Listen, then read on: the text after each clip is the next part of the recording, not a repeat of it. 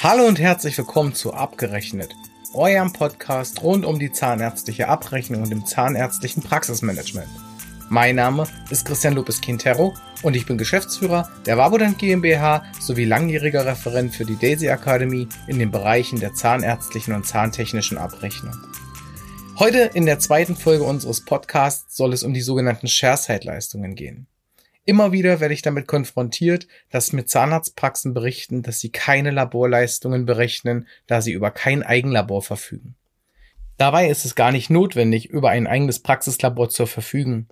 Täglich werden unzählige Leistungen im Bereich der Zahntechnik am Behandlungsstuhl direkt von den Zahnärztinnen und Zahnärzten sowie den Fachpersonal im Bereich der zahnärztlichen Assistenz erbracht. Diese Leistungen können ebenfalls dem Patienten in Rechnung gestellt werden. Dadurch werden jährlich Beträge zwischen 10.000 bis 15.000 Euro pro Behandler generiert. Ich möchte immer wieder betonen, dass es sich hierbei um legal erwirtschaftete Honorare handelt im Sinne des Paragraph 9 der Gebührenordnung für Zahnärzte. Also halten wir fest, Shareside-Leistungen sind zahntechnische Leistungen, die also außerhalb des Mundes des Patienten erbracht werden, also extraoral. Somit handelt es sich also um keine Leistungen, die eine zahnärztliche Approbation voraussetzen, sondern es handelt sich hierbei um zahntechnische Leistungen, die sowohl von Zahnärzten selbst wie auch durch Zahntechnikerinnen und Zahntechnikern erbracht werden können. Wann jedoch kann ich diese Shareside-Leistungen denn eigentlich überhaupt berechnen? Hierbei ist darauf zu achten, dass diese in dem Rahmen der sogenannten gleichartigen oder andersartigen Versorgungen bei Kassenpatienten oder generell im Rahmen der Privatabrechnung berechnet werden können. Die Rechtsgrundlage bildet hierbei der Paragraph 9 der Gebührenordnung für Zahnärzte. Hier ist nämlich beschrieben, dass Zahnärzte Anspruch haben auf die Erstattung der ihnen tatsächlich entstandenen und angemessenen Kosten für zahntechnische Leistungen. Somit können wir also festhalten, dass wir im Rahmen der reinen Regelversorgung keinen Zugriff auf diese Shareside-Leistungen haben. Denn im Rahmen der Regelversorgung befinden wir uns rechtlich gesehen ausschließlich im BEMA und im BEL, dem sogenannten Bundeseinheitlichen Leistungsverzeichnis für zahntechnische Leistungen. Auch hier kann es in seltenen Fällen vorkommen, dass wir sogar im Kontext der reinen Regelleistungen Shareside-Leistungen berechnen können, wie zum Beispiel das Konditionieren der Metallflügel bei einer metallischen Adhesivbrücke im Rahmen der Wiedereingliederung also im Zusammenhang mit dem Befund 681 und der BEMA-Nummer 95E für eine Wiedereingliederung einer einflügeligen bzw. der BEMA-Nummer 95F für die Wiedereingliederung einer mehrflügeligen Adhesivbrücke. Da es jedoch im Bereich der Regelversorgungen nur wenige Shareside-Leistungen gibt, die tatsächlich berechnet werden können, möchte ich mich im Rahmen dieses Podcasts ausschließlich mit den gleich- und andersartigen Versorgungen beziehungsweise mit der reinen Privatabrechnung auseinandersetzen. In vielen zahnärztlichen Praxisprogrammen ist die BEB 97 als zahntechnische Abrechnungsliste im Bereich der Privatabrechnung hinterlegt. Hierbei ist darauf zu achten, dass diese Liste eine vorgegebene Struktur hat. So kennzeichnet die erste Stelle der vierstelligen Abrechnungsziffer immer die entsprechende Hauptgruppe. Die zweite Stelle kennzeichnet die entsprechende Untergruppe und die dritte und vierte Stelle beschreiben somit die Ordnungszahl innerhalb dieser Untergruppe.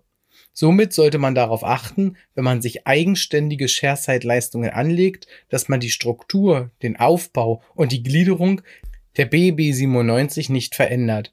Dies hat den Vorteil, dass auch neue Kolleginnen, die in die Praxis integriert werden oder im Krankheitsfall vertreten müssen, sich gleich in der Struktur zurechtfinden und somit Leistungsziffern schneller identifizieren können, ohne sie dann wieder neu anzulegen. Dies ist die größte Herausforderung, die ich im Rahmen meiner täglichen Arbeit mit meinen Mitarbeiterinnen und Mitarbeitern im Bereich der externen Abrechnung und Verwaltung erlebe. Hierbei existieren bereits eine Vielzahl von selbst angelegten Laborleistungen, die jedoch nicht in die entsprechende Haupt- und Untergruppe eigensortiert wurden, sondern lediglich ohne erkennbare Strukturen angelegt wurden. Dies sollte also aufgrund der besseren Übersichtlichkeit zwingend vermieden werden. Des Weiteren muss natürlich auf die richtige Kalkulation unserer Laborleistungen geachtet werden. Denn wie ich bereits erwähnte, hat der Zahnarzt nur Anspruch auf die ihm tatsächlich entstandenen und angemessenen Kosten für zahntechnische Leistungen. Dies berechtigt also Zahnärztinnen und Zahnärzte dazu, die Material- und Laborkosten des Fremdlabors zum einen weiter zu berechnen oder aber auch die in der Praxis entstandenen Aufwände zu liquidieren. Dabei gilt, dass im Zusammenhang der Kalkulation häufig sich die Frage gestellt werden muss, welchen Berechnungsgrundsatz wähle ich jetzt hier? Ist der Zahnarzt noch Zahnarzt oder ist der Zahnarzt jetzt Zahntechniker? Dabei streiten sich die Geister. Und zwar ist es häufig so, dass deutschlandweit man sich darauf hingehend verständigt hat, dass wenn extraorale Maßnahmen erbracht werden, der Zahnarzt also die Rolle des Zahntechnikers übernimmt und somit der Stundensatz eines Zahntechnikermeisters mit ca. 90 Euro pro Stunde als Bemessungsgrundlage gilt. Hierbei ist zu berücksichtigen, dass dazu noch die Rüst- und Verteilzeit mit ca. 15 bis 20 Prozent hinzugerechnet wird. Ebenso sind Materialkosten geringeren Umfangs in die entsprechenden Leistungsziffern mit einzukalkulieren und anschließend noch der Risiko- und Gewinnzuschlag draufzuschlagen. Dieser beträgt in der Regel ca. 25 Prozent. Zahnarztpraxen, die die Daisy in der Praxis haben, haben es bei der Kalkulation der Shareside-Leistungen leicht. Grundlage bildet hierfür nämlich der sogenannte BEB-Rechner. Den findet man nämlich in dem Bereich Rechner und klickt dann auf den BEB-Rechner. Hierbei wird man bei der Kalkulation der entsprechenden Eigenlaborleistungen, also unserer Shareside-Leistungen, unterstützt und kann somit die Honorare jederzeit rechtfertigen, die man im Bereich dieser zahntechnischen Leistungen ermittelt und einem Patienten in Rechnung gestellt hat. Nachdem wir uns jetzt nur mit den rechtlichen Grundlagen erstmal auseinandergesetzt haben, möchte ich hier an dieser Stelle die Möglichkeit ergreifen, auf einzelne Beispiele einzugehen und somit den Nutzen für die Zahnarztpraxis darzustellen. So können Shareside-Leistungen zum Beispiel nicht nur im Bereich der prothetischen Behandlungen berechnet werden, sondern auch bei konservierenden Therapien, wie zum Beispiel Füllungstherapien oder Behandlungen im Rahmen der Inlay-Versorgungen. Im Rahmen der Füllungstherapie ist zum Beispiel die Zahnfarbbestimmung in den Leistungsziffern für die Composite-Füllung, also den GOZ-Nummern 2060, 2080, 2100 und 2120 nicht hinterlegt. Diese Leistung kann als zahntechnische Leistung am Behandlungsstuhl daher berechnet werden, weil ja im Rahmen der Kavitätenpräparation es nie auszuschließen ist, dass aus der geplanten Füllungstherapie eine Inlay-Versorgung oder sogar im schlimmsten Fall eine Teilkronen- oder Kronenversorgung erfolgen muss. Dabei gilt jetzt natürlich, dass auch bei Füllungstherapien sehr häufig gerade im Frontzahngebiet bei fehlenden Schneidekanten oder Eckenaufbauten auch Formteile aus Silikon hergestellt werden.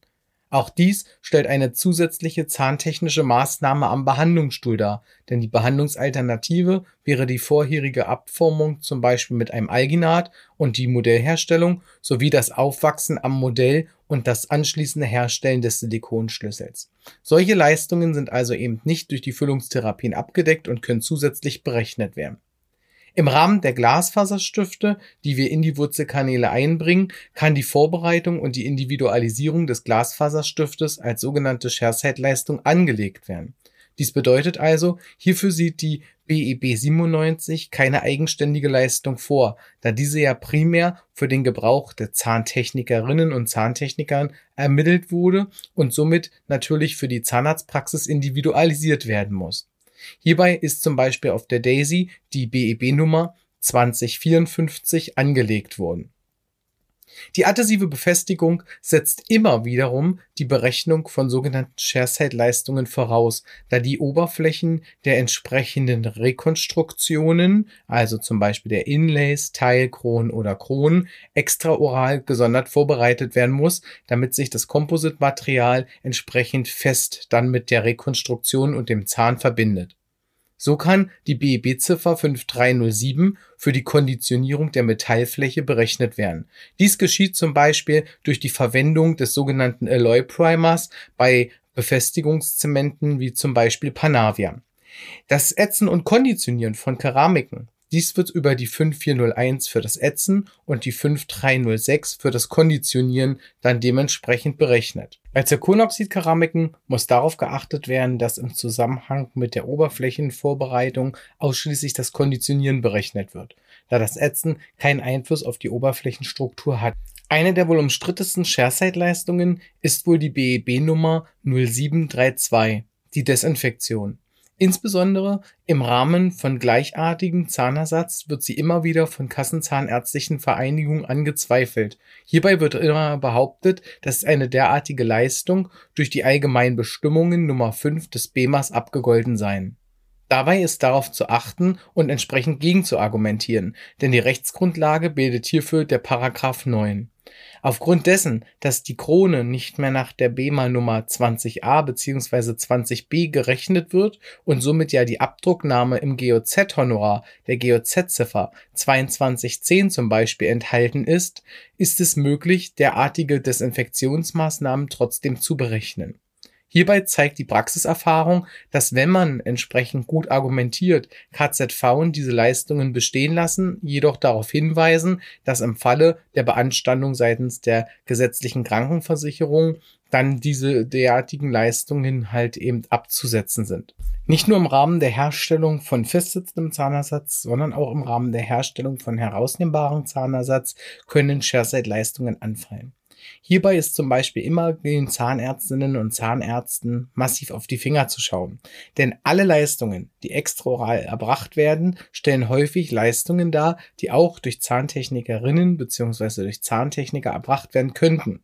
Dies bedeutet zum Beispiel, dass wenn ein angelieferter Wachswall im Rahmen einer Prothese, zum Beispiel nach der GOZ-Ziffer 5210 oder eine Deckprothese nach der GOZ-Ziffer 5220 im Oberkiefer bzw. 5230 im Unterkiefer hergestellt wird, kann die Individualisierung des angelieferten Wachswalls mittels Wachsmesser entsprechend als Shareset-Leistung berechnet werden.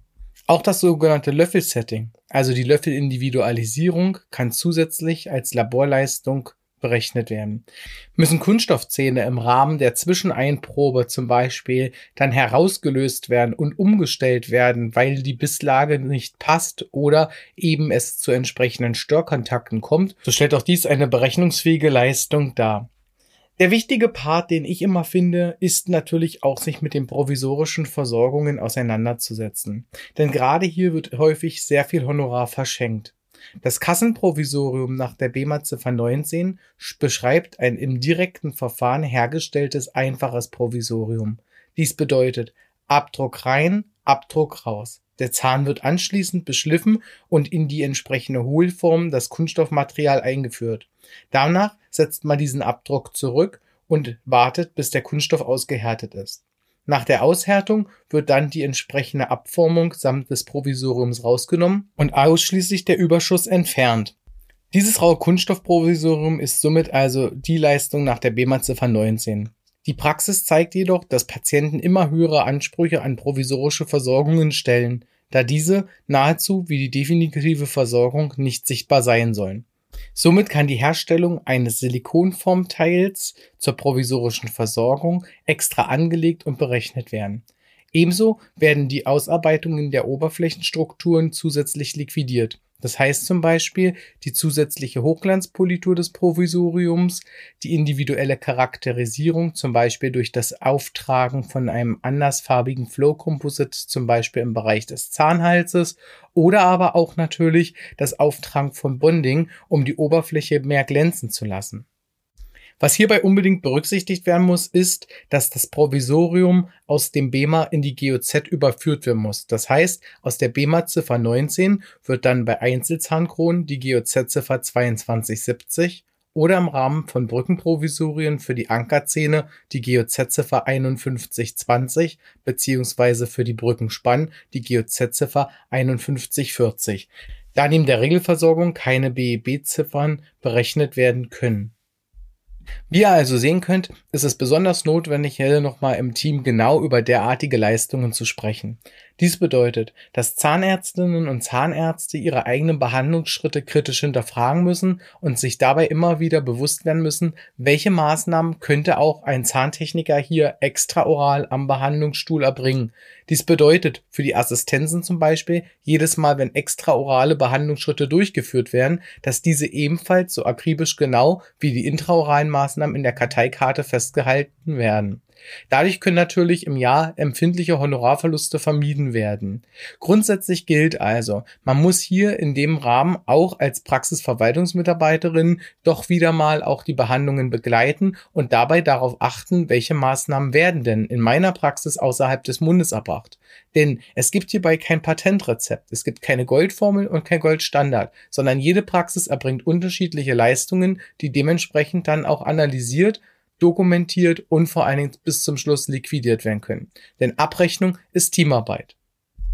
Somit sind wir wieder am Ende des heutigen Podcasts schon angekommen. Ich danke euch recht herzlich dafür, dass ihr wieder eingeschalten habt. Freue mich wieder schon für euch die nächsten Folgen zu produzieren und wünsche euch viel Spaß weiterhin beim Hören. Teilt den Podcast fleißig, macht ihn bekannter, damit auch eure Kolleginnen und Kollegen in den Zahnarztpraxen davon profitieren und somit wir gemeinsam unsere Honorare sichern können und gemeinsam unser Abrechnungswissen ausbauen. Denn denkt dran, abgerechnet wird zum Schluss.